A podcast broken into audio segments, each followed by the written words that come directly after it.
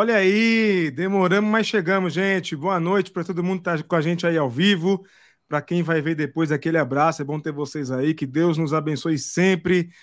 Tá feliz, Ed Pavarino? Tá muito feliz, né, por essa oportunidade, né? Como dizia na, numa igreja lá pentecostal, essa rica oportunidade essa rica oportunidade. Estou tão feliz que eu, ah, eu fico tão excitado que ó, troquei a câmera, errei aqui o, o arquivo para abrir. Ó, o atraso é culpa minha de novo. O Will está sempre pontual. Não, Mas vamos ao que interessa, Will. Vai lá, Pava, apresente o convidado para turma Que prazer tê-lo aqui, hein? A gente queria ir para Paris para entrevistar você, mas o Will não quis é, financiar para a gente, cara. Tá caro. Pois é, pois é, que prazer imenso falar com vocês. É, é, aqui é muito melhor do que Paris, né? Muito melhor do que Paris. Então, o importante é estarmos juntos e a gente está junto aqui pronto, tá tudo certo, tudo resolvido. Ô, Brian, mas passa muito rápido o tempo, cara. Parece que foi Nossa. mês passado que a gente se encontrou lá no, no show do Estevão Queiroga, né? E mal a gente piscou e você já estava com mais um pós-doc feito. É isso é muita humilhação, cara. A única coisa que eu fiz nesse período enquanto você estava lá foi fazer fofoca de crente, cara, que é o meu ministério aí, né? Mas fazer o quê, né? Pois é, não, mas isso aí é. Eu, eu, na verdade, eu voltei um pouco antes, né? Eu, eu tinha um propósito de ficar mais tempo, mas eu recebi no meio do caminho um convite para lecionar na Universidade de Coimbra. Então, eu voltei ao Brasil, eu, eu já tinha o um texto preparado, entreguei o texto do pós-doc, foi avaliado, e aí eu voltei ao Brasil para organizar as coisas aqui no Brasil. É, eu sou funcionário público, eu dou aula, aula numa universidade pública, então organizei as coisas aqui, estou organizando, para em setembro, se for aprovado tudo der certo, eu voltar para Coimbra. E aí eu fico em Coimbra mais um ano. Então é uma, é uma pequena passagem aqui.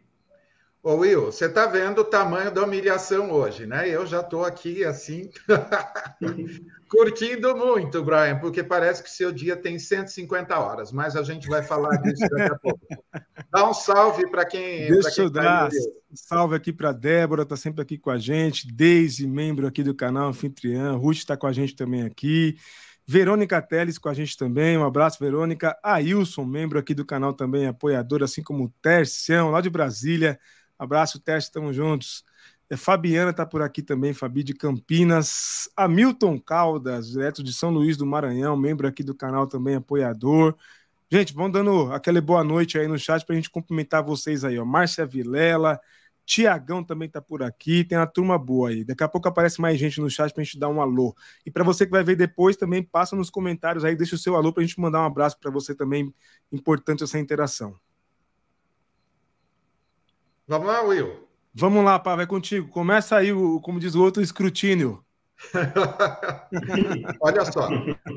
Brian Gordon Lutalo Kibuka. Que nome, hein, Brian? Chique a partir do nome, já, hein, cara? Pelo que eu pesquisei, Brian, seu avô era pastor anglicano em Uganda. Na década de 1970, seu pai deixou o país por causa do famigerado ditador Idi Amin Dada. Seu pai veio para Campinas e fez mestrado e doutorado na Unicamp. Aí eu queria saber, Brian, o prazer da vida acadêmica você aprendeu em casa? Bom, é, antes de tudo, apenas é, minha palavra de solidariedade é, nesse, nesse momento em que nós estamos todos enlutados por causa da tragédia em Blumenau essa violência que avança é, e, e, vai alcançando e atingindo e ferindo crianças, né? Crianças. Crianças que, que estão num lugar protegido do, das creches e escolas. Então, alguma coisa precisa ser feita. Minha palavra de solidariedade aos enlutados, a todos os, os pais que agora estão às voltas dos seus filhos feridos, toda a comunidade escolar de Blumenau atingida. Então, antes de tudo, essa é a minha palavra solidária nesse momento tão difícil de dor. É, eu quero é, pegar esse gancho da, da dor e, e, dessa realidade da violência, que é uma realidade é, muito forte, né, muito grave, muito drástica. E quero é, aproveitar né, para falar sobre, sobre como é que o contexto de violência, de certa forma, forjou a história de minha família, né? A minha família, ela foi, ela foi atravessada pela violência, ela foi atravessada pela, pela, pela intolerância, né? E isso deixa marcas muito profundas entre os meus familiares. É... Meu pai veio de um país que até hoje está às voltas de problemas graves, né? O país de meu pai, Uganda, é um país que agora acabou de aprovar uma lei que, que pune com morte aquele indivíduo que é homossexual. Isso já dá uma amostra de como é complicado o contexto, especialmente quando essa intolerância se une a algum tipo de movimento religioso, que é o caso de Uganda. É, o meu pai ele estudou na Universidade de Makerere, em Uganda, ele se formou nessa arte que é engenharia, primeiro agrônoma e depois de alimentos. E quando ele veio para cá, para o Brasil, ele veio imbuído dessa cultura africana, uma cultura muito marcada por essa violência histórica, né? Mas também muita ancestralidade, mas muita violência, um contexto de muita violência, de muita intransigência. Há na minha família, entre os Kibuka, um santo chamado Ambrose, Ambrose Kibuka, é um santo católico, foi martirizado, é santo por ser martirizado. É, então, essa violência deixou marcas no meu pai. E o casamento de meu pai e de minha mãe foi um casamento que, mesmo sendo marcado pela, pela atividade acadêmica de meu pai, também foi marcado por muita inabilidade no trato familiar, que acabou gerando uma interrupção dos vínculos é, familiares. Meu pai e minha mãe se separaram muito cedo, minha mãe teve muito cedo um aneurisma, né? Aconteceu um problema é, grave de saúde com minha mãe. E a gente tem um, um, um histórico atravessado por essa por esse desajuste familiar. Eu queria ter tido a oportunidade, né, de, de ter um, uma família que me desse suporte para a vida acadêmica, mas não foi a realidade. Minha mãe fez o que pôde, meu pai fez, meu pai é ausente, minha mãe fez o que pôde, e a partir dos 12 anos eu tive que seguir sozinho, né? Fazendo um curso técnico em Juiz de Fora, é, sabendo que meu pai foi engenheiro, mas sem muita profundidade, sem muito contato, porque meu pai passou mais tempo fora de casa é, viajando e cuidando da sua própria vida do que cuidando da família. E eu coloquei na cabeça que se eu quisesse ser alguém na vida, se eu quisesse superar a pobreza, o desamparo familiar, é, e, de certa forma honrar minha mãe, que mesmo doente, fez o esforço para nos, nos, nos, cuidar de nós, eu tinha que estudar. Então, estudar para mim era uma questão de sobrevivência, era uma questão de conseguir ter o que comer, de conseguir ter alguma renda um pouco mais ampla, de conseguir ter algum lugar no mundo, uma vez que eu não tinha herança, não tinha pai para me sustentar, não tinha mãe, porque minha mãe não tinha condição. O que eu tinha era esforço para ler, né, uma, uma dedicação, uma concentração por aquilo que era meu objetivo, sabendo que os obstáculos que tem um homem negro que busque um caminho de intelectualidade. Obviamente não é um lugar confortável. Ninguém acha que é, ninguém acha que você é alguma coisa a não ser o, ou o garçom, que são atividades nobilíssimas. Você é o garçom ou é o, o o motorista, você nunca é o intelectual que dá aula de história antiga e que sabe grego, sabe latim, sabe sumeriano, que publica livros.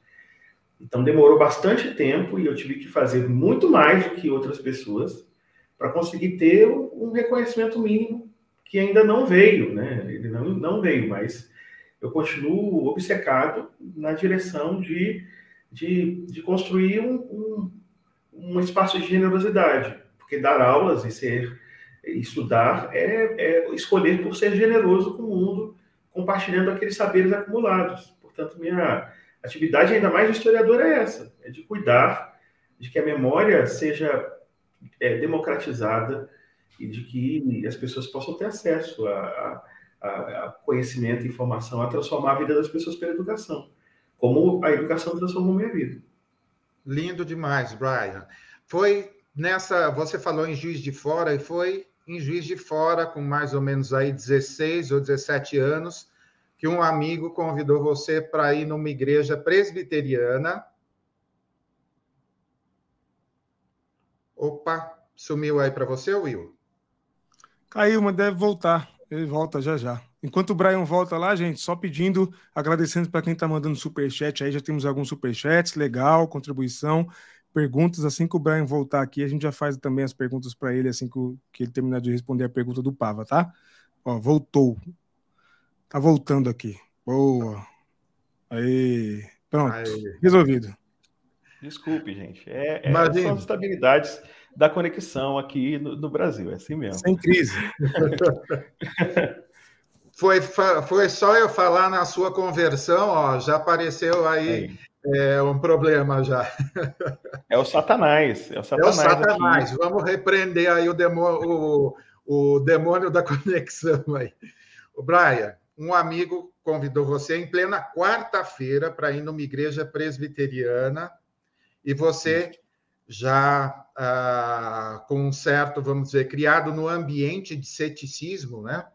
a ligação do evangelho foi lá com seu avô e você já era, pelo que eu li numa entrevista, já era bem cético e nesse dia tinha um pastor lá pregando e você mentalmente fazendo perguntas ou contestando e o pastor respondia coisas parecidas com as indagações mentais que você tinha. É isso mesmo? Como foi essa experiência, Brian? Rapaz, foi exatamente isso. É, eu não tenho como ser um cético e não tenho como descrer, é, não é só por causa do inusitado da minha experiência de conversão, mas é porque é uma vida marcada por essa essa essa força que, que tira do buraco e me leva para o próximo passo. É, eu estudava numa escola, num, num, num curso técnico, no Colégio Técnico Universitário, e eu não tinha minha mãe ali comigo, minha família tinha mudado para Campinas, é, eu estava sozinho, era, era um prato cheio para um jovem, sem nenhum tipo de controle, mesmo com toda a minha, a minha parcimônia.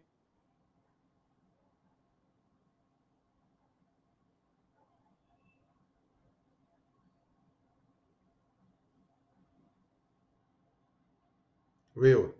Algum comentário para você ler aí? Coisas, pra... coisas da conexão, gente. Paciência aí. Deixa eu dar só mais boa noite para quem chegou também por aqui, ó.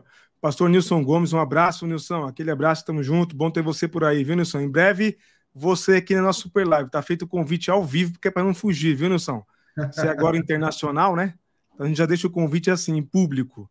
Deixa eu ver mais quem tá por aqui. É o Ed perguntando se eu fui pontual. Eu tô, tô melhorando, Edão. Tem que confiar. Acredita, acredita?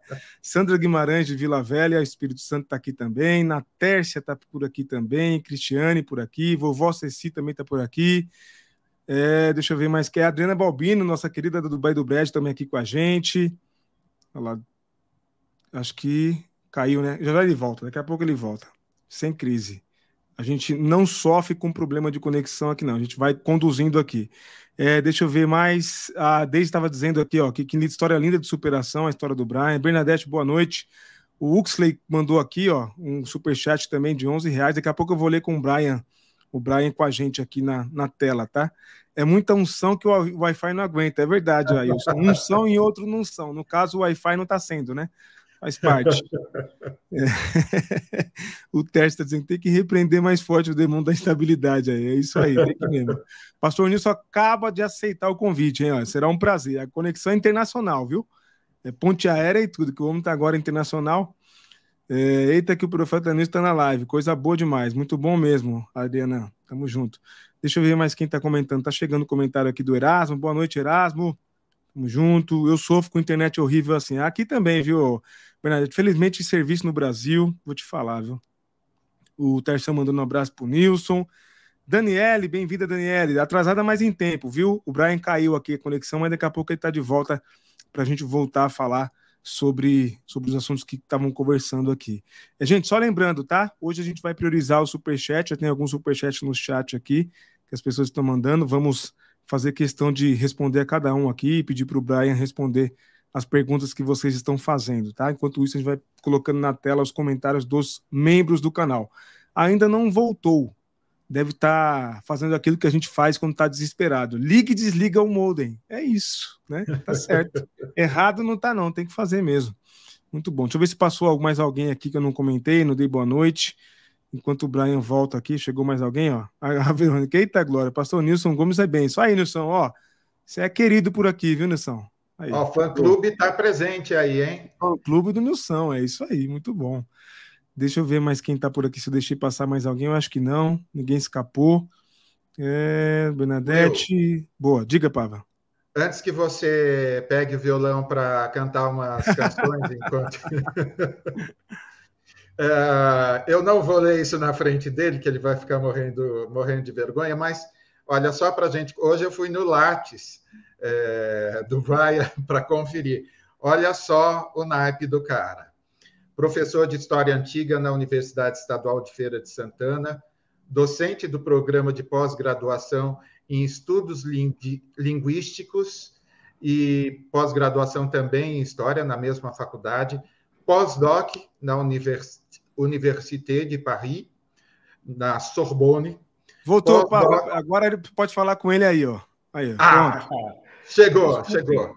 Agora eu acho que não vai acontecer mais de, de a conexão cair, porque Fique em eu, paz. Eu, eu, troquei a rede aqui, eu acho que vai dar tudo certo. Dar tudo Fica certo. tranquilo. A gente estava, você estava falando da sua experiência religiosa numa igreja presbiteriana do, do Brasil numa noite de quarta-feira. Isso, então, é, foi assim.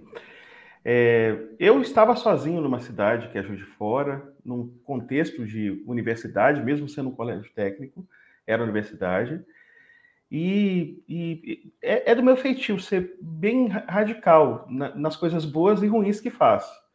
Então, obviamente, eu ia me perder, mas me perder de vez.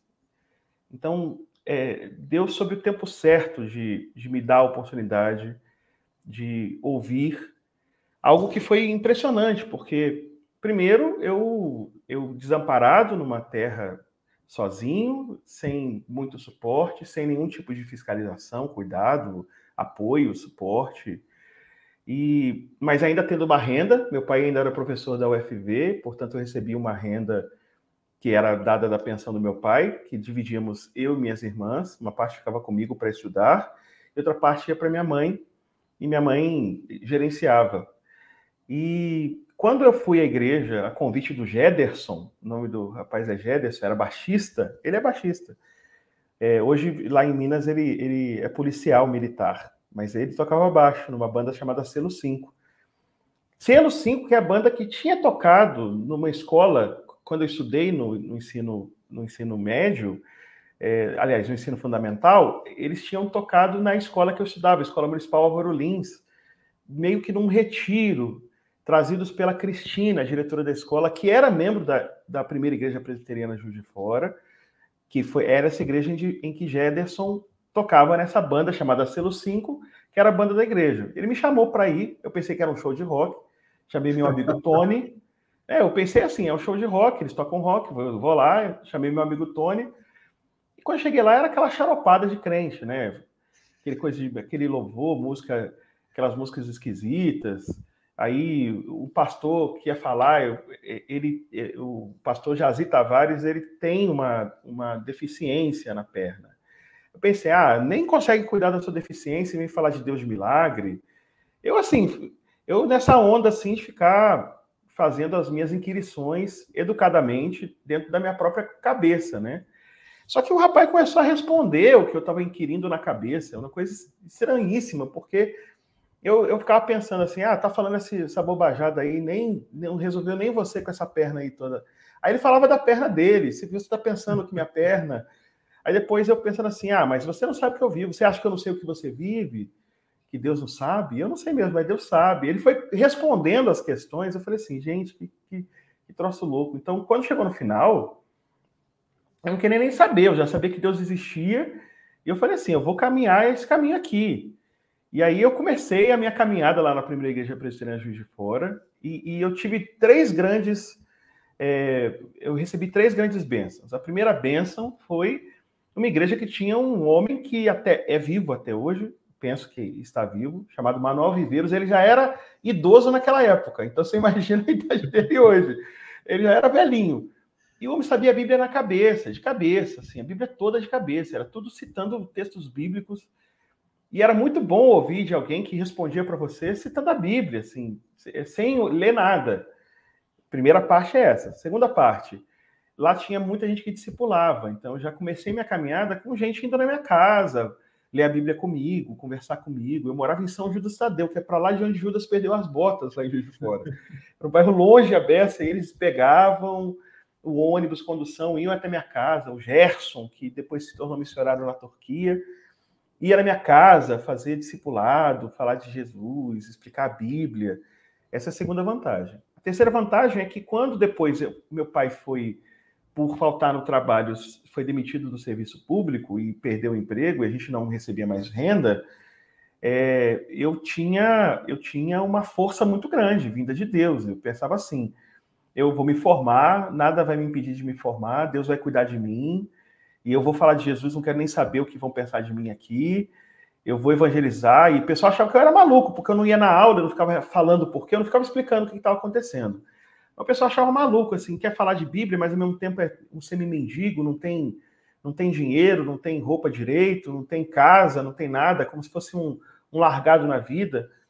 E foi a coisa piorando, e piorando, e piorando, e piorando. E quanto mais piorava, mais eu tinha certeza de que Deus ia cuidar de mim e me abençoar. Até que, no fim das contas, é, deu certo. Então, e essa coisa se repetiu muitas e muitas vezes na minha vida. Então, como se repetiu muitas e muitas vezes, eu trato Deus como um amigo. Ele é meu amigo que, na hora que eu estiver apertado, na hora que eu estiver com dificuldade, mas também na hora que eu estiver feliz, nas coisas que eu planejo para minha família, nos cursos que eu quero fazer, eu vou seguro porque eu sei que ele vai cuidar de mim e vai dar certo. Então, é, é baseado nisso que eu vou que eu vou para os lugares é, apresentar trabalho. Eu fui apresentar trabalho da Sorbonne uma conferência na Sorbonne é, sem falar francês e eu apresentei em francês. Eu não tinha medo nenhum. É, é, chega a ser uma coisa louca, porque meu francês muito ruinzinho, e eu lá apresentando em francês, pensando assim, e falando de, dos textos e discutindo, claro, com muita responsabilidade. Meu trabalho não é um trabalho, é trabalho duro, mas sempre confiando que Deus vai cuidar de mim. Eu me sinto meio que. É, tinha aquele Mr. Magoo, né, que ele saía andando assim, e saía tropeçando e tinha perigo, podia bater uma bola de ferro na cabeça dele, e ele continuava andando como se nada tivesse acontecendo. Eu me sinto meio assim, sabe? Me sinto meio que protegido no meio do caos e amparado por essa força que vem de Deus que segura a minha vida e, me sustenta. Eu não sei, eu, não, eu não tenho como desconverter, eu não tenho como voltar atrás disso. É uma coisa para sempre para mim. Ô Will, eu não esqueci só a câmera, não, eu esqueci o lenço de papel. A hora que você agora fizer as perguntas, eu desapareço e pego aqui, porque tá difícil, viu? Muito Cara, bom. que lindo, Brian. Lindo demais. Temos perguntas aí, né, Will? Temos. Deixa eu pedir para vocês deixar o like, que ajuda a gente a alcançar mais pessoas. O algoritmo entende que a live tá boa. E se esse algoritmo não entender, também é problema dele, né? Porque a live tá muito boa mesmo. o Terção mandou uma pergunta aqui, uma das primeiras. A Deise brincou aqui com o Superchat. Obrigado, Deise. Obrigado, Deise. Tem nem roupa para esse evento. Eu também não. O Papa falou, Will, tem que ir bem vestido, que é o Brian. Vamos lá, então. Claro. O Terção pergunta aqui, Brian, em seu ministério, você já sofreu racismo? Rapaz, eu vou explicar, eu vou, eu vou, eu vou explicar essa questão, porque eu acho que vai ajudar muita gente a entender isso. Raramente alguém chega e fala assim: "Eu não gosto de você porque você é negro". Isso não vai acontecer. Ninguém, ninguém diz, é porque tem tanta educação sobre antirracista e tanta e é tão é tão massificada essa ideia que o racismo não opera nessa dimensão. Ah, a gente vai falar, a gente vai sonegar oportunidades para ele porque ele é negro. Não vai, não vai ser assim. A coisa é muito mais sutil, ela é muito mais difícil de ser mapeada. Inclusive, ela não é alvo da consciência de quem faz. Não é que quem faz seja inocente, mas quem faz muitas vezes não percebe é, que está é, abraçando uma cultura, uma cultura em que o lugar de corpos negros é um lugar subalternizado. Então, deixa eu explicar do que, que se trata isso.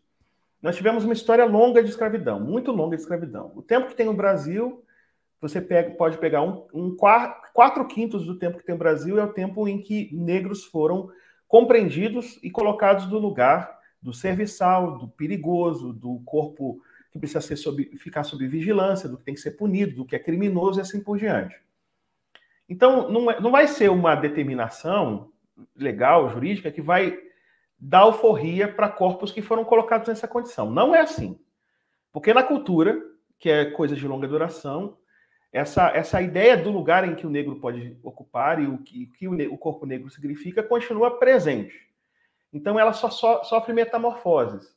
Você tem a escravidão, mais ou menos violenta, mas sempre violenta, mais ou menos abusiva, mas sempre abusiva, e depois ela se converte em, em um modelo de subalternização no mundo do trabalho. E aí, no mundo do trabalho, o que acontece? Bom, eu vou dar um exemplo de quando eu, eu, eu, eu, eu presbiteriano, fui ao seminário, me candidatei para o seminário, e quando me candidatei para o seminário, é, a pergunta que me foi feita era relacionada ao meu compromisso. Eu, eu fazia parte de uma congregação que era num bairro chamado Marumbi, em Juiz de Fora, e eu ia na congregação sempre, atuava nos evangelismos, e o pastor, à época, que era o pastor da igreja, que, que era a igreja da congregação, perguntou, mas a gente, a gente não, não sabe de nada que você faz, não parece que você tem compromisso, né? Não tem sentido te mandar para seminário nenhum, você não, nem, nem tem esse comportamento. Ele, ele colocou essa questão. Parece que é zelo religioso, parece que é preocupação com, com o nível de compromisso. Mas a quantidade de candidatos que eram candidatos que passavam e que não precisavam ter esse, essa modalidade de compromisso era muito grande. É porque o corpo negro é um corpo que, que é aderente à desconfiança. A desconfiança de, de fato se ele é um corpo eficaz. Não importava que eu fosse dedicado, não importava que eu fosse dizimista, não importava. Importava o que aparentava do que eu era. Perceba, nem se dá o trabalho de pesquisar na própria congregação que eu, que eu trabalhava. Aí depois me mandaram para o seminário. Quando chegou no seminário, né? Eu tô aqui, tem até um amigo meu aqui que é Eringer. Então, na igreja presbiteriana tem muito disso. Você tem muitas famílias importantes, tem tra famílias tradicionais. E eu era quem? Eu era o, o, o indivíduo que era um dos, dos, um dos negros. Nenhum, os negros não se formavam, não conseguiam se formar. E que, assim, mesmo tendo bom desempenho acadêmico, eu tinha. Minha média foi 9,70 e alguma coisa no seminário, é, das disciplinas todas, mas as oportunidades sempre eram oportunidades é, é, menores, assim, sempre com alguma coisa serviçal e sempre menor. É, e depois eu tirei primeiro lugar na prova do seminário. Tem uma prova avaliativa que, que, que é feita entre os seminaristas, eu fiquei em primeiro lugar no Brasil inteiro.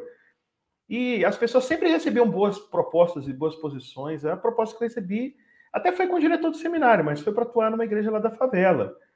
Então, assim, mesmo que eu operasse na dimensão de alto rendimento, o lugar que era reservado a mim era sempre um lugar subalterno. E a desculpa era sempre alguma coisa que eu cometesse, mas que outras pessoas cometiam. É, falta de, de, de, de, maturidade, falta de compromisso, dificuldades com, com lidar com esse mundo novo, que é o mundo da responsabilidade pastoral. Mas outras pessoas tinham a mesma coisa, mas as outras pessoas tinham um nível de tolerância muito maior, e elas eram todas brancas. Então, esse é o racismo que, que chamam de racismo estrutural, mas que coloca o corpo negro constrangido a, a, ser sempre punido em maior medida por aquilo que é a limitação que outros corpos também têm, mas que são entendidos como mais adequados em determinadas funções. Isso foi na igreja, isso foi na, na universidade, eu não posso dizer da UF, onde eu fiz o doutorado. Na UF isso é exceção. Mas em outras, outras situações, a desconfiança desproporcional, Aí ele sempre tem a desculpa de que, ah, mas tem esse negro aqui que a gente não pensa assim. Então não é racismo. Porque também tem a coisa do, de, de, que você tem que ser um negro dentro do perfil que se adeque às exigências. Porque para provar que não tem racismo, vão falar, eu tenho um amigo negro, o papo do amigo negro. Então, sim, eu sofri racismo, e esse racismo é muito mais doloroso, porque ele é muito difícil de defender. Quando ninguém te, te chama, como já me chamaram, pastor macaco, você tem dispositivos para você criminalizar, para você problematizar, mas quando isso é na sutileza de aproveitar pequenas deficiências que são colocadas em destaque, seja numa universidade em que falam que você é protestante, eu sou de história, então você é protestante, mas tem outro protestante que não sofre a mesma punição, então por que, que adere a mim a culpa de ser protestante mais do que o professor que também é protestante como eu? Obviamente é porque essas coisas aderem mais aos corpos negros. Então é sempre mais difícil, é sempre mais complicado. E para não adoecer, porque o adoecimento é uma realidade que está sempre diante de nós, adoecer diante de tanta opressão, é, é, tem coisas importantes. E uma das coisas que me salvou foi a fé, a confiança de que Deus me ama, cuida de mim, me ama do jeito que eu sou, e Ele vai me conduzir, vai me levar em frente, e eu não preciso me importar com essas coisas. Eu, eu me importo com elas como um problema que eu luto contra, mas eu não preciso transformar isso numa coisa constante para gerar em mim adoecimento mental e adoecimento espiritual. Eu vou enfrentar isso sabendo que Deus me dará força para que eu possa sempre ter a força para denunciar o pecado do racismo, sem que com isso eu perca a minha alma e perca a minha doçura. Nossa, impressionante, lindo demais, lindo demais. Deixa eu aproveitar. Temos, Temos na esteira aqui do que disse o Brian, a Daisy comentando, Brian, eu me identifico com o seu testemunho, sempre senti que Deus cuidava de mim desde menina. Muitas lutas, mas eu sabia que Deus não ia me abandonar. Muito bonito. Isso aí.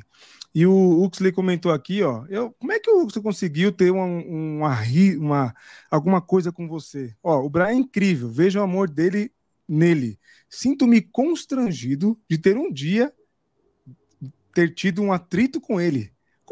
Tem atrito com o Brian? ah, rapaz. Abraço não... e Pavo, amo a vida de, amo, Pavo, amo a vida de vocês três. A sua também amamos, Lucas. Tamo junto, meu querido. Tamo junto, meu irmão. Rapaz, é, é, as, as coisas precisam ser dimensionadas na dimensão que elas, que elas precisam ter. A gente pode escolher, é, na dimensão dos afetos, uma das coisas da sabedoria é conseguir dimensionar aquilo que de fato nós vamos carregar na nossa vida. É, é muito mais difícil carregar desafeto, é muito mais difícil carregar culpa, é muito mais difícil carregar é, mágoa. A gente pode até se posicionar, e as, as posições elas fazem parte da nossa trajetória. Mas ficar posicionado como se nós tivéssemos o tempo todo que lutar, eu, por exemplo, tenho dificuldades com teorias do conflito. O que é a teoria do conflito? Eu vou explicar o que é. Por exemplo, o marxismo. O marxismo pressupõe que você tem um conflito fundamental na sociedade, a luta de classes. Então, é, é sempre agônico. Eu estudo Grécia Antiga. A sociedade grega é uma sociedade fortemente agônica, especialmente ateniense. É o conflito, é a disputa. O problema da disputa que se, se instala, em nós, se instaura em nós como um modo de vida, ela vai se transformando na necessidade de o tempo todo ter que usar energia para vencer o outro. E isso vai se transformando, cuida aos poucos, na energia para tentar, de certa forma, aniquilar a possibilidade de ser do outro, é, é, é controlar os agenciamentos, que a gente, a gente pode chamar disso. Só que é o seguinte: a vida é uma potência tão grande. A vida é uma potência tão grande. A vida é uma coisa tão maravilhosa que Deus nos deu, que é burro, é, é, é ignorante o indivíduo que pensa em, em cercear o direito de vida e o vigor da vida, mesmo de quem é mau caráter. Eu não estou dizendo aqui que a gente tem que aceitar o, o, o, aquele que é mau caráter sem nenhum tipo de restrição. Não é isso que eu estou falando. Estou dizendo que esse posicionamento de tentar controlar e cercear a potência da vida, ela vai, isso vai terminar geralmente mal. E se terminar bem, isso é assassinato. se terminar bem, é assassinato. Então, quem conhece a Jesus e conhece o vigor da vida vai entender o valor de três coisas: o perdão, que é a gente conseguir é, falar para alguém que nos fere que tá tudo bem, a partir de agora é uma nova história. O tempo, que é poder colocar os nossos afetos feridos é, numa, em stand-by para que a gente se recupere e entre nas relações de coração limpo para entrar pleno. Portanto, perdão, o tempo e o amor, que etimologicamente na palavra grega eles escolhiam palavras muito especiais. A palavra é agape. Agape tem gap, dentro dela, né? Gap não deu na língua latina, mas deu na língua inglesa, gap, que originalmente é interstício, espaço. O A é alfa privativo, é o não, tá? O, o não no grego antigo é A. Gap é não separar. Então, essa força que nos leva em direção ao outro, que nos leva ao afeto, à relação afetuosa com o outro, vai nos machucar de vez em quando, porque as pessoas são espinhosas. Mas também vai nos surpreender positivamente. Então, no fim das contas, a vida é, ela, ela diz respeito a gente adquirir sabedoria para ter pouca aderência ao que nos fere, muito, muita dedicação a quem nos impulsiona. Quando a gente consegue entender isso, entender isso dentro da gente, entendendo que isso se resolve dentro da gente, isso vai ser uma potência que vai nos levar, por exemplo, à arte do encontro, a capacidade de, de estabelecer relações saudáveis e sem precisar ficar carregando o cemitério na cabeça, ficar carregando as memórias que nos feriram das pessoas, das situações. Eu, por exemplo, não lembro nada de, do Huxley. Para mim, se ele me abraçar, eu vou dar um abraço nele, um beijo nele, vou dizer, tamo junto, irmão. Eu não lembro nada, e eu não lembro porque eu faço questão de esquecer mesmo. Porque eu não posso carregar isso, eu não preciso carregar isso. Eu não tenho duas vidas para viver, eu não posso ficar gastando tempo com ressentimento. E eu sei que eu também vou ferir pessoas, e eu vou agradecer muito quando as pessoas entenderem que, no fim das contas, o que eu queria, no final, no final das contas, era viver bem com todos. Porque é isso que eu quero. Então, se a pessoa me perdoar e quiser me abraçar, eu também quero abraçar e quero zerar as coisas. É esse é o ponto. Às vezes, eu coloco relacionamentos em stand-by, porque envolvem coisas que são coisas que eu preciso trabalhar em mim. Mas é em mim, não é culpa do outro, é culpa minha, é, é tempo meu, não é tempo do outro. Então, não é o outro que é culpado por eu estar precisando de tempo, sou eu que não tenho um coração parecido com Jesus a ponto de, de, de olhar para o traidor e antes mesmo de, de poder é, fazer qualquer coisa, dizer para ele as palavras que Jesus disse com tanta doçura e ao mesmo tempo com tanta verdade, como ele fala com Judas. E eu acho que isso é uma lição de vida muito grande que a gente tem que carregar. É agora que faz o apelo, Pava? Oi? Agora que a gente faz o apelo para quem se converter, esse Jesus aí? Eu já estou indo para o teclado para colocar um som de cordas aqui, ó, e já vou mandar bala aqui. Ô, Brian, você falou um pouquinho sobre, sobre racismo e na sua é quase uma universidade, tá? Não é, não são alguns cursos, é uma plataforma sensacional com um montão de cursos legais. Um deles é, que me chamou a atenção é a Bíblia e a negritude. Sim. Na descrição você afirma que optou pela teologia negra africana, visto que a concentração dos estudos em teologia negra estadunidense constitui um obstáculo para a percepção de referências africanas na experiência africana com a Bíblia. Explica um pouquinho isso, isso para a gente aí. É isso. uma teologia negra mais africana. É, eu vou, primeiro eu vou dizer que a minha maneira de fazer negócio e de pensar as coisas que eu faço que envolvem remuneração, ela é totalmente anticomercial e anticapitalista. Então, por exemplo, eu faço uma plataforma que é uma plataforma absolutamente anti-marketing, porque ela visa, na verdade, tudo tem um propósito. Em minha opinião, minha vida precisa ter propósito. Então, durante um tempo eu oferecia cursos. Deixa eu falar isso primeiro para entender o, claro. o, que significa isso da teologia negra. Primeiro eu estava na França e em vez de ficar comendo coração e tomando vinho, eu não bebo, mas em vez de ficar tomando, comendo coração e tomando vinho, eu pensei assim: se eu quiser que o que eu escreva tenha relevância, eu preciso experimentar uma, uma atividade missionária, uma atividade que faça a diferença na vida das pessoas. Eu escrevo sobre subalternos então, eu fui lidar com pessoas em, em, em situação de trabalho análogo a escravo. Eu fui para uma casa, eu abandonei uma casa confortável com minha família, a possibilidade de morar em Paris, e fui morar em Orgerambus, que é uma cidade lá do interior, do interior da França profunda. E lá eu fiquei gastando todo o meu dinheiro, o que eu tinha o que eu não tinha, junto com minha esposa e filha, cuidando de, de alimentar, cuidar, tratar de famílias, que eu nunca demonstrei, nunca mostrei uma foto sequer delas. E também nunca disse assim, me ajudem porque eu estou aqui cuidando de pessoas e, e fiquei mostrando as pessoas para sensibilizar. Eu falava, para quem me conhece, ó, eu estou aqui ajudando, quem quiser ajudar, eu vou dar cursos aqui, você pode fazer o Pix do que você quiser. E as pessoas fizeram Pix, eu gastei lá meus 5 mil e poucos euros, e eu recebi mais ou menos uns, uns, uns, uns 500 euros. Então, pronto, eu quase quebrei. Mas eu trabalhava todo dia, então eu escrevi 600 páginas no período do pós-doc, em, em quatro meses, 130 delas em francês, quatro artigos acadêmicos, animado por essa, por essa atividade. Eu, eu trabalhava de dia de pedreiro, de bombeiro, de motorista, de, de tudo que vocês possam imaginar, e à noite eu ia escrever, e escrevi e até os franceses ficaram pensando que eu estava fugindo do, do, que eu estava sendo responsável, até o dia que eles viram que eu tinha escrito, um monte de coisa.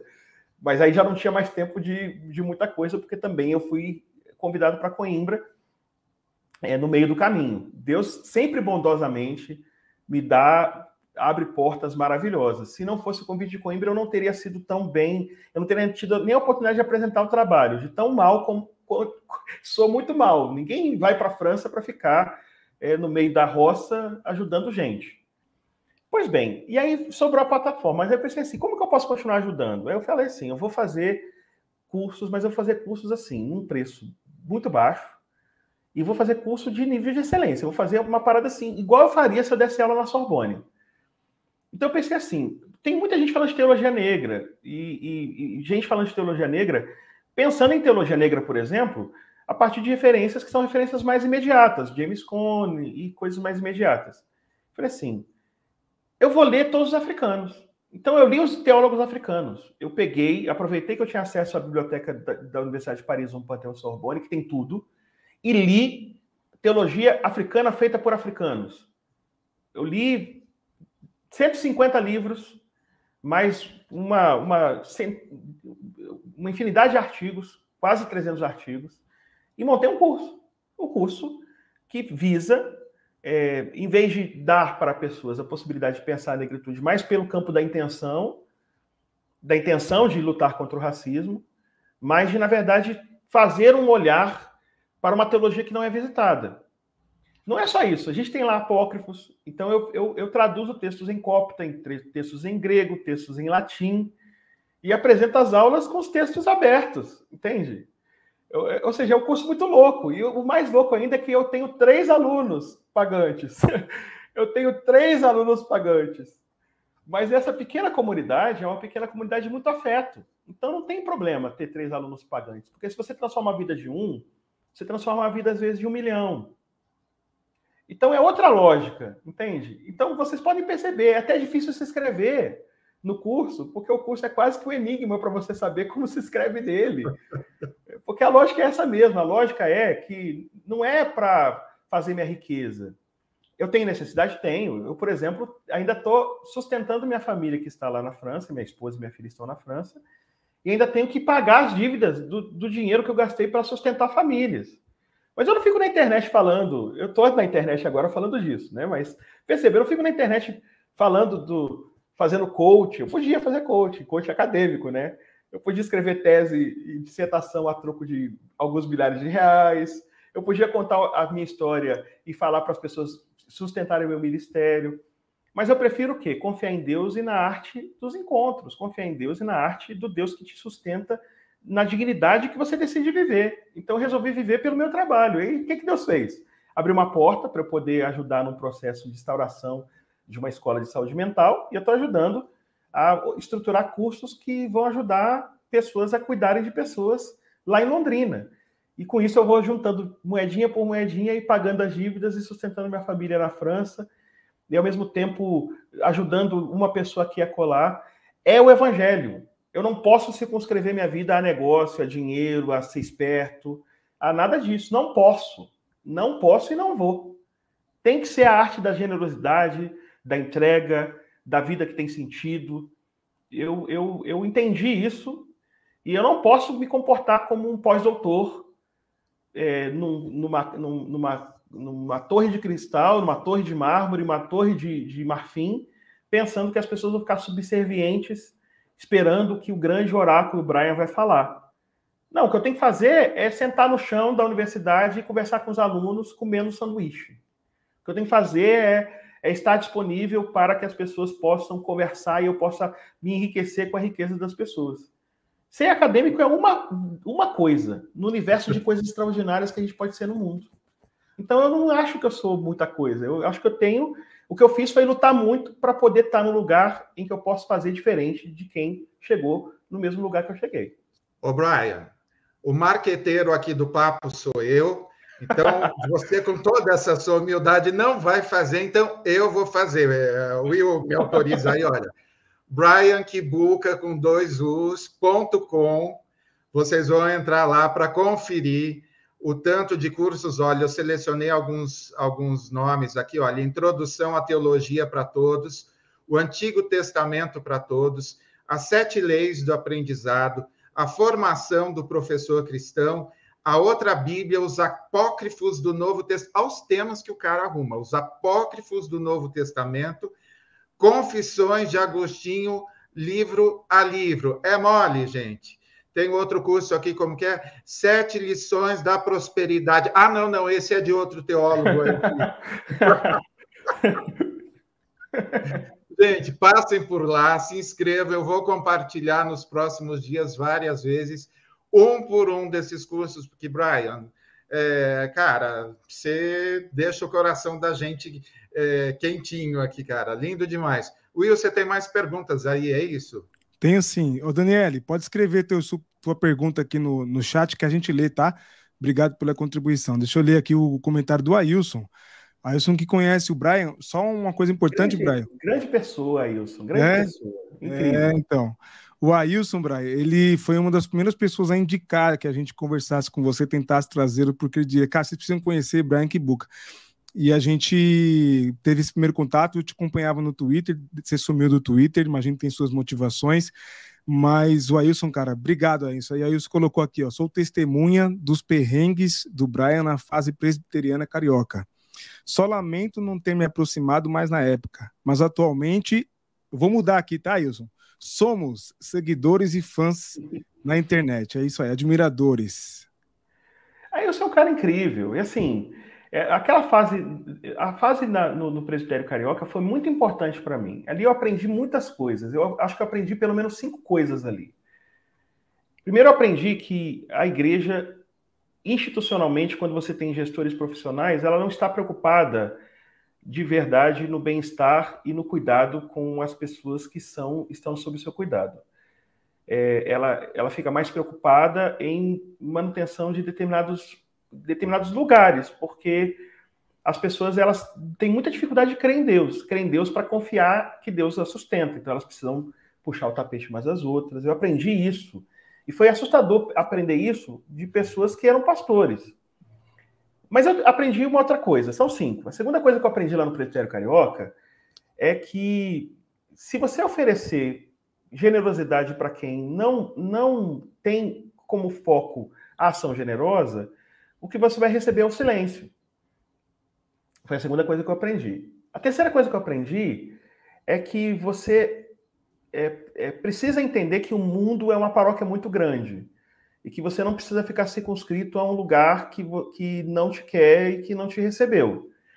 Então, eu entendi a partir dali, quando eu olhei, abri os olhos, em seguida eu comecei a frequentar uma igreja Assembleia de Deus. Não tinha, não designaram igreja, mas me designaram mais ou menos, porque não me, nem me disseram que igreja que eu tinha que ir, quando eu pedi a exoneração do ministério pastoral como presbiteriano. Comecei a ir numa Assembleia de Deus. Eu conheci um pastor que me levou para uma viagem. E nessa viagem, eu, eu comecei, a, eu fui numa igreja lá em Mutum, perto de Mutum também, e aí eu, eu, eu comecei a ouvir umas histórias e ver algumas coisas que foram marcantes na minha vida, e eu comecei a entender do que se tratava o ministério pastoral. Eu fui entender ali, eu não entendia antes. Então eu entendi que eu também era parte do problema. Não era o problema do presbitério carioca, era o problema do presbitério carioca, inclusive meu. Eu não sabia bem o que era ministério pastoral que é o exercício de generosidade, de escuta, de confiança em Deus, de abertura para o extraordinário que Deus te proporciona. Então eu ouvi uma história, se você, eu não quero cansar vocês, mas eu ouvi uma história incrível. O pastor está me contando como ele se tornou pastor. Ele disse que na igreja, era uma igreja da cidade, importante, e tinha um pastor de muitos anos na igreja, ele ficou, foi ficando velhinho e ficou doente. Quando ele ficou doente, é, ele, ele começou a ter muita dificuldade de pregar, mas ele queria pregar. Então ele ia, começava a dormir no púlpito, depois acordava enquanto pregava. E a igreja, aquela coisa, e ninguém falava nada, né? E o pastor já, eu, eu vou usar um termo respeitoso, mas bem pesado, decrépito já, e as pessoas não queriam saber, iam na igreja respeitando a história daquele homem. Aí, de repente, ele teve um derrame, né? Aí, de repente, ele ficou bom. E quando ele ficou bom, ele chamou uma reunião de ministério. Aí o pessoal, vamos lá, vai ser quando ele vai definir quem vai ser, no lugar. E tinha um pastor que ficava 30 anos, já estava 30 anos naquela Assembleia de Deus, com o vice dele, alguma coisa assim. Ele falou assim: Eu te agradeço pelo trabalho dedicado que você fez, pelas coisas que você plantou, por toda a fidelidade, mas eu quero dizer que você não será o, pastor que vai me suceder. Eu vou, eu vou emancipar a igreja de Mutum, você vai para Mutum, você vai ficar lá, mas você não vai me suceder. Aí o pastor aceitou, não, tudo bem, pastor. Quem vai me suceder é o pre... não era nem pastor, é o presbítero fulano de tal. Rapaz, o presbítero era o cara confuseiro, era o cara que não era crente, era o cara meio bandido assim da cidade. Aí o pessoal, ele enlouqueceu, ele ficou bom, mas ficou louco. Não, não é possível. Mas o pessoal respeitou o pastor. Então, assim, vai ser. Ele falou, vamos respeitar. Antes, quando o pastor chegou, é, é, eu não sei se ele já tinha morrido ou foi, foi pouco antes de ele morrer. Esse indivíduo, que era o confuseiro da cidade, teve uma experiência com Deus extraordinária e o cara mudou. E aí, quando ele, aí morreu o pastor, ou o pastor já tinha morrido, mas o, ele ficou, o camarada assim, transformado, como se passasse uma conversão. E aí começou a chegar gente na cidade, na, na igreja, gente entrando com cadeira de roda e saindo andando, gente lá passando fome e a igreja ajudando. É aquele avivamento de verdade, tá? Que não envolve só ficar indo numa igreja cantar cinco dias, dez dias, quinze dias. É quando você vê gente de fato transformando, transformando a cidade. O prefeito da cidade se tornou membro da igreja. A igreja explodiu. A, a cidade era a igreja, no final das contas, porque era tão bom ficar ali, era um ambiente tão generoso. E eu vi esse negócio. Aí eu falei assim. Aí eu aprendi, né? A quarta coisa, o poder dos recomeços. Não é porque uma porta se fechou que você não pode começar de novo. Isso me deu um vigor. Eu falei assim: agora eu vou estudar, agora eu vou fazer tudo que eu, que eu fiz e que eu não fiz. Não importa se vão me aceitar, não importa. Eu vou. Eu fui para Portugal sem ter grana. Eu, fui, eu voltei de Portugal sem ter onde morar. Foi uma pessoa me buscar no, no, no aeroporto para me levar para casa dele. Eu não gostava de macarrão, me servia um macarrão o dia inteiro. E eu comia macarrão como se fosse a última refeição. Eu fiz concurso sendo aluno da UFRJ para ser professor da UFRJ, passei no concurso em primeiro lugar. Ou seja, eu, eu entendi o poder do recomeço. Eu falei assim: eu nunca mais vou, vou colocar uma decepção como marco final da minha vida. Se derrubar, eu vou levantar com a força de Deus e vou seguir de novo. E a quinta coisa que eu aprendi: que a, quando você faz a coisa no recomeço, o que vem depois é muito melhor. Né? É muito melhor. É muito melhor, porque você já é uma outra pessoa a não ser que você seja muito ignorante e não, não, aprenda com as coisas. Mas você já é uma outra pessoa, você já é uma pessoa mais experiente, você é uma pessoa que aprendeu com que errou, e aí você não comete os mesmos erros. Os erros que eu cometi sendo presbiteriano, uma certa arrogância, um certo orgulho, ainda uma inexperiência, uma imaturidade, uma ingenuidade. Você vai melhorando e vai se tornando uma pessoa mais flexível, mais maleável, mais sincera, e, e, você vai aprendendo que a vida ela é curta e que você não pode ficar perdendo tempo com bobagem, né? Então, perceba, eu comecei falando dos, dos pastores e terminei falando de mim e da necessidade que eu tinha de passar por isso. Então, foi muito bom ter passado pelo Presbitério Carioca. Eu sou grato a Deus pelos pastores que passaram por lá, porque eu aprendi o que eu devia ser, aprendi o que eu nunca posso ser, a não ser que eu queira ser um mau caráter. eu aprendi tudo que eu podia aprender. eu, eu sou grato. Muito Lindo bom. demais, Brian. Ó, a Fabi mandou aqui um superchat também. Precisamos de uma centena, pelo menos, de Brians no Brasil. Inspirada. Nós estamos aqui, viu, Fabiana? Inspirado. Obrigado, Fabiana. Deixa eu dar as boas-vindas aqui para a Toque Coração, que se tornou membro aqui do canal. Muito obrigado pelo apoio, tamo junto, muito bem-vinda ou bem-vindo. Paulo Moreno dizendo que você é inspiração, Brian. Obrigado, Paulo, pela ah, contribuição, ah, Paulo, Deus ó, abençoe. Pensa, Diga, pensa numa pessoa que eu tenho profunda admiração e respeito. Porque eu, eu, me, eu admiro muita gente, eu admiro pessoas disciplinadas, pessoas que falam assim: eu vou fazer esse negócio, eu vou fazer esse negócio como se fosse a última coisa da minha vida. E ele, e ele, eu vou fazer a aula, ele não sabe, mas eu vou fazer aula de canto com ele. Eu vou fazer aula de canto com ele. Eu falei assim: se, se, eu não aprender a cantar com ele, eu não aprendo a cantar com mais ninguém no, na vida, porque ele é bom demais. Ele é bom demais. Meu amigo, um abraço, Paulo. Abraço, Paulo. Bom ter você. Daniela mandou, Daniela mandou uma pergunta aqui, ó. É, a Bernadette comentou, Brian, fazendo uma reflexão, por mais que a gente aprenda sobre as histórias da Bíblia, sabendo que é da região do Oriente Médio, temos a associação com brancos. Isso é reflexo da Igreja Católica? Olha, boa pergunta. Na verdade, é também reflexo da Igreja Católica, mas existe uma interferência europeia, a gente chama isso de eurocentrismo. Existe uma interferência europeia revisionista é, e que forja uma identidade, por exemplo, dos gregos, do povo da Bíblia, dos egípcios, que vira meio que um, um dublê dos próprios europeus. Por exemplo, vocês talvez se assustem eu falar que a Grécia não fica na Grécia, a Grécia Antiga não fica na Grécia. A Grécia Antiga, majoritária, grande parte da Grécia Antiga é na Ásia. A Jônia. Ó, a filosofia. Tales de Mileto. Na, Mileto é onde? É na Ásia. A história. Hecateu de Mileto. Heródoto de Halicarnasso. Isso fica onde? Na Ásia. Mas por que a gente pensa que são europeus? Por que a gente pensa que eles são europeus? Por uma razão muito simples, porque isso passou por um filtro europeu que transforma, na perspectiva eurocêntrica, tudo em europeu.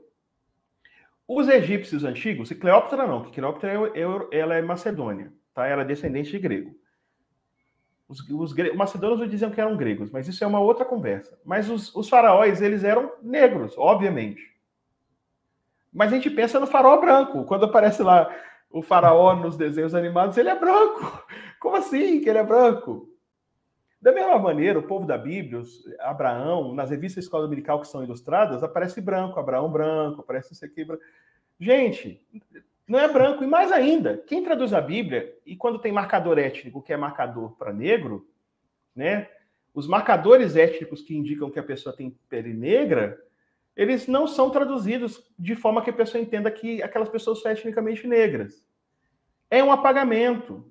É um apagamento. E assim, depois você pensa no empreendimento de levar a Bíblia para a África, é apresentar para os africanos, por exemplo, parte da sua história, como se fosse uma história europeia que eles têm que aquecer para que eles pudessem estar perto de Deus. Isso é uma violência cultural sem tamanho. Então a gente não pode continuar subscrevendo isso. Eu também não acho que isso tem que ser feito a partir de um lugar que seja um lugar em que a gente também não tem uma medida para a gente ser equilibrado. A gente tem que ter uma certa medida para isso. Não precisa ser panfletário, mas tem que fazer urgentemente, porque não dá mais para a gente não se identificar quando a gente vê as revistas cheias de ilustração, todo mundo branco, todo mundo. Tem gente até com olho azul. Aí eu fico pensando, olho azul onde? Onde que tem olho azul? De onde que tiraram isso, né? Tiraram isso desse modelo eurocêntrico, que é católico, mas também europeu. Boa. Bom, caminhando para o fim aqui. Boa noite, Mia. O Anderson está dizendo aqui também que você é enorme. A Fabiana dizendo que aula, só elogios. O Bernadette enchendo de elogio também aqui. Que bacana, gente. Olha que legal. O Marcos, eu trouxe só, só essa curiosidade. No meu inglês é macarrônico. Leia aí, Pavarini. É Bright. British Museum. Ah, British é. Museum. Aqui em Londres, as estátuas de Faraó todas têm traços negros africanos. Hollywood, bran... ah, sem novidade, né, irmão? Branqueou completamente as percepções que temos. E a Bernadette arremata. É uma espécie de apropriação. É por aí mesmo. Bom. Brian, trazendo mais um superchat para você aqui, te, te elogiando, que a gente tenha este recomeço como igreja, depois de tudo que passamos, né, Bernadette? Verdade. Amém. Amém. Pava, só fazendo a última pergunta aqui do, do, do Andrade que ele mandou, eu acho que vai na linha do que o Brian já disse e também desse comentário da, da, da Daisy. É, é o seguinte, Brian, o Andrade, nosso sócio, não sei se você conhece o Andrade, não, é não, o grande fenômeno da internet. É, na verdade, é o sobrenome dele, Andrade. Eu esqueci o primeiro nome dele, mas você deve conhecer. Clariston. Clariston, é, Andrade. Ah, sim, Clariston, claro, Isso, claro. Aí, tá vendo? É, boa. E ele mandou a seguinte pergunta: Como a igreja se tornou instrumento do colonialismo e atualmente do neocolonialismo e do imperialismo americano? No Meu seu amigo, olhar. Vamos lá. Só funcionou o modelo colonial brasileiro porque havia participação da igreja. Quando, quando era preciso organizar os corpos e disciplinar corpos para as práticas sexuais, sociais, religiosas, que se adequassem ao modelo colonial, usaram de tudo. Presença de jesuítas, controle da, das, das, escolas por, pela igreja, controle de nascimentos e morte. Você não podia ser sepultado no Brasil num cemitério se você fosse católico. Você não podia. Isso só começou a permitir para os ingleses depois, no, no, Tratado de Comércio e Navegação, lá de 1812, 13, 14, que foram abrir um cemitério para católicos. Era enterrado na areia. Então, a primeira coisa que a gente precisa entender é que igreja se tornou, especialmente o catolicismo, um instrumento para é, validar o que foi feito com os indígenas, o que foi feito com os negros. Depois, quando os protestantes vieram para o Brasil, os protestantes vieram para o Brasil apagando as questões de natureza política e subscrevendo o ethos. No, no afã de conseguirem uma vida mais fácil. Quando muito, um Simonton, no Diário de Simonton, fala da nefasta escravidão, mas quem carrega os móveis dele das mudanças são os negros, escravos, escravizados. Ou seja, tem, teoricamente, como homem do norte dos Estados Unidos, a mentalidade de escravocrata, mas que ainda entende que, bom, eu penso assim, mas vou fazer uma pequena concessão. Só que o protestantismo piorou, porque o protestantismo se tornou aliado de praticamente todos os movimentos reacionários que for, aconteceram no Brasil. Integralismo, tem protestante lá. Golpe militar da, da instalação da República, tem protestante lá. Vargas, tem protestante lá. Golpe militar de 64, tem protestante lá. As atividades relacionadas ao bolsonarismo, dos excessos bolsonaristas, tem protestante lá, dando base. Só que agora é uma outra dimensão. Eu perceba, eu não estou falando da alternativa legítima de votar em quem quiser que, que vote. Isso, por favor. Eu não vou criticar isso, não. Mas quando você tem uma igreja que deveria ser consciência crítica do Estado, de qualquer Estado, lulista, bolsonarista, e ele se torna aliado e subscritor de políticas, tem alguma coisa errada, porque a gente devia estar aqui apontando para o reino de Deus e dizendo que qualquer ordem humana não subscreve a justiça que Deus deseja. Qualquer. Qualquer. O que, que nós fizemos? Começamos a ver religiosos se pronunciando sobre temas que eu acho que eles não são especialistas vacina. Religioso no Ministério da Educação, tentando dizer sobre como é que se constrói currículo. Até tinha alguma formação em educação, mas é, parece que não tinha tanta experiência em gestão pública, porque tinha uns negócio de ouro rolando ali. Vocês percebem? Aí, aí eu estou dizendo para vocês, eu estou me preparando para um Brasil pós-religioso. Porque a geração nova, que é repelente disso, os jovens estão repelindo isso em sua maioria, ela não demonstra que será impulsionador da nova geração para substituir essa geração de evangélicos que aí está. Porque é uma geração decepcionada decepcionada. Decepcionada com a violência, com o pastor tirando foto de arma. Eu me lembro antigamente, o pastor tinha orgulho de tirar foto com Bíblia, agora com arma e Bíblia do lado. É escandalizante para um jovem, e não é jovem doutrinado de esquerda, não. É jovem com senso humanitário. Jovem que quer que o amor se transforme em ato. Então, estou me preparando para um ministério, para ser pastor, porque eu sou pastor, de um país pós-religioso, porque eu acho que na minha velhice, eu só eu ainda tenho os meus 40, mas na minha velhice, a gente vai ter um problema grave de esvaziamento de sentido das práticas evangélicas.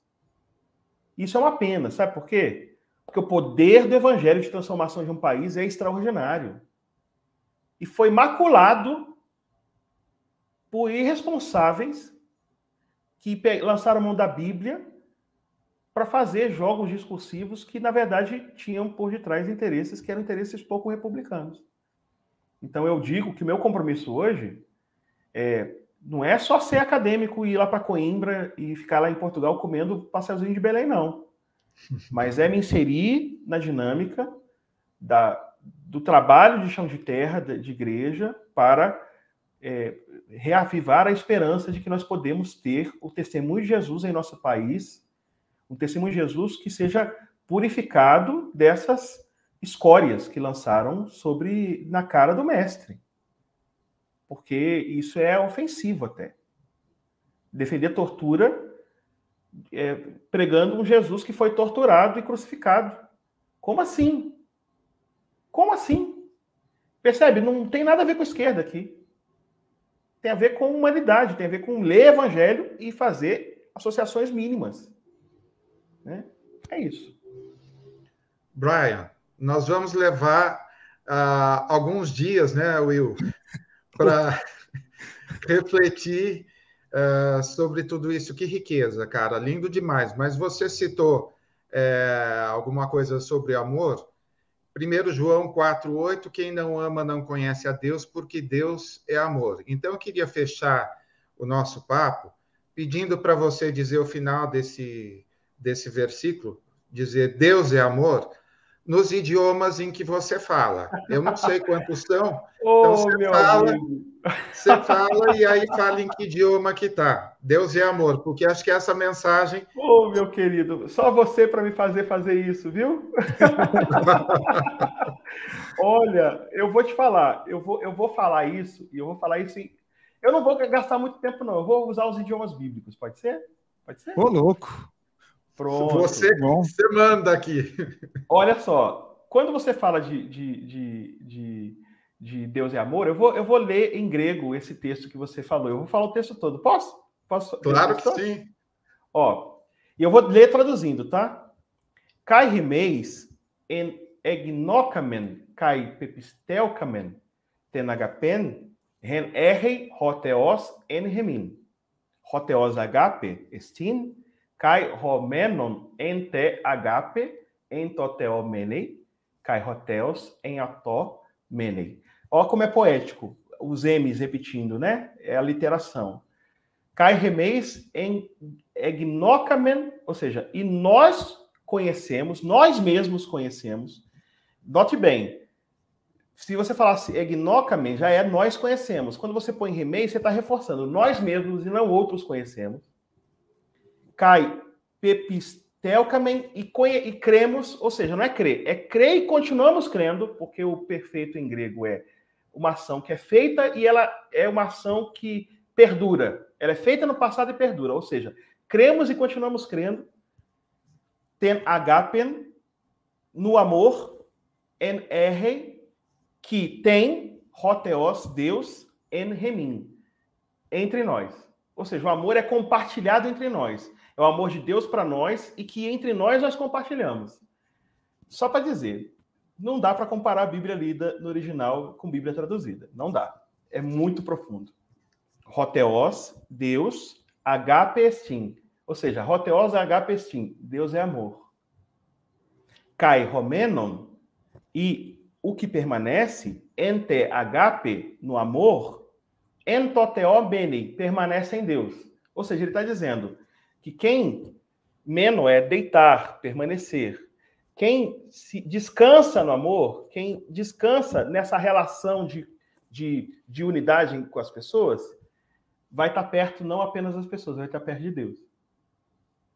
Aí ele vai dizer: Cai roteos e Deus enautó menem. E Deus permanece nele. Ou seja, o indivíduo que nos abraça é o próprio abraço de Deus entre nós. Eu, eu, eu, eu posso fazer um pedido? Claro. Não dá para depois de ler isso em grego, ler isso em qualquer outro idioma conhecido. Posso falar do inglês, posso falar do francês, posso falar do alemão. Não tem nada parecido, meu amigo. Não tem nada parecido, é muito profundo. Inclusive, eu um dos planos que eu tenho é traduzir a Bíblia do, do, do, do grego para o português, mas traduzir fazendo comentários linha a linha dessas coisas e dispor de graça de graça. Porque é muito, é, é lindo demais. Brian, eu espero é, e pretendo arrumar rapidinho uma editora para fazer isso, porque, cara, que coisa mais linda. Hoje, Will, que banho de generosidade, de conhecimento e, sobretudo, de humildade. A gente não esperou tanto por essa hora que sabia que ia passar rápido mesmo e Cara, hoje você foi assim porta-voz de Deus para nos abençoar num dia tão triste que uh, a gente teve. Você falar de recomeço, você falar de, de dias melhores, cara, lindo, lindo, lindo demais. Só temos a agradecer, é isso, Will? É isso, ó. Chegou algum superchat aqui também, rapidamente passar para não, não, não, atrasar mais o Brian aqui na live. Não, tá, a Fabiana está dizendo que seus comentários sobre a juventude é o reflexo da igreja dela, tem menos de 10% da membresia dos jovens. É, a gente está sentindo isso no, no, Brasil inteiro, viu, Fabiano? Não é, não é só aí, não, viu? infelizmente. E aí, assim, não tem como deixar. Então vamos fazer o seguinte: a gente encerra por aqui, ó. Você acha que a igreja evangélica tem jeito brasileira? É a pergunta da Daisy. Se tem jeito para mim, tem jeito para a igreja, porque eu sou terrível. Então, então eu sou parte disso e tem jeito para mim, vai ter jeito para a igreja. O negócio é não desistir. Eu não desisto. Eu não desisto. Eu continuo indo à igreja, eu continuo sendo crente, eu continuo dizendo para todo lugar que eu sou pastor. Onde eu vou na Sorbonne e falo que sou pastor. Inclusive, desculpa, eu, eu sei que, que talvez esteja passando do tempo, mas eu, deixa eu contar a história do jantar. Eu fui no Não, jantar. fica à vontade. A gente está preocupado a professora com me convidou. A professora me convidou para um jantar na casa dela. Eu fui no jantar, cheguei lá um minuto mais cedo. Aí ela abriu a porta, nós entramos, eu levei um presentinho. Aí estamos conversando, eu com francês muito deficitário, com dificuldade assim. Ela falou assim: "O que, que você pretende fazer?" Eu disse assim: "Eu pretendo cuidar de refugiados." Assim, o quê? Eu pretendo cuidar de refugiados. Mas que tipo de refugiado? O mais perigoso que tiver. As pessoas mais perigosas que tiverem. Mas você vai para a associação? Vou, abro, abro uma associação. Ela falou assim, por quê? Porque eu não separo a minha atuação como pastor da minha atuação como acadêmico. Uma coisa não está dissociada da outra.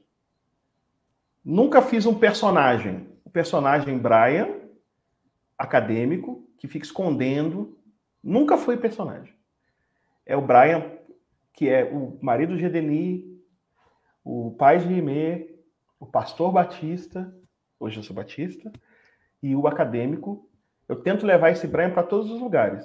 Na forma como falo com os meus alunos, na forma como atendo as pessoas nas ligações, na forma como trato as pessoas no dia a dia, na forma como eu trato o Uber que me buscou hoje. Se a gente fizer isso em nome de Jesus e inspirado nele, isso é a igreja manifestando vida. É disso que se trata, não é o negócio igreja que a gente tem que salvar. Deixa o negócio igreja morrer. O negócio igreja tem que morrer mesmo. Esse negócio de gente enriquecendo em nome da fé, deixa morrer. O que tem que viver é o evangelho. O evangelho transformador que nos faz amar aqueles que são nem dignos de serem amados são, mas que são amados simplesmente porque são. Como Jesus nos amou. E a gente tem a obrigação de dar isso para as pessoas. Então, se eu decidir fazer isso, você decide fazer isso, a igreja está viva. É disso que se trata. A igreja tem jeito, porque a igreja somos nós. Olha, como disse um autor muito importante, que eu não sei se você já leu, ovelhas não são cédulas. eu, eu, acho que eu que disse esse negócio. Foi você mesmo. Foi, foi, meio, foi meio profético aí o autor super conhecido. Will, suas seus agradecimentos aí. Agradecer, Brian. Muito obrigado, irmão. Deus continue te abençoando, te fortalecendo, renovando a tua esperança na humanidade e, sobretudo, não deixando de ser desistir do evangelho, porque você é uma pessoa muito importante é, para o evangelho, para a vida de muita gente, viu? Muita gente mesmo. A gente comenta assim, conversa, todo mundo fala: ah, o Brian, ah, o Brian. Então, assim, é conhecido, admirado respeitado. É muito bom. Acho que isso não tem preço, como você bem pontuou aí. Agradecer todo mundo que está aqui no chat, comentando, mandando super chat, interagindo. Obrigado. É só a primeira live, muita coisa boa por aí ainda.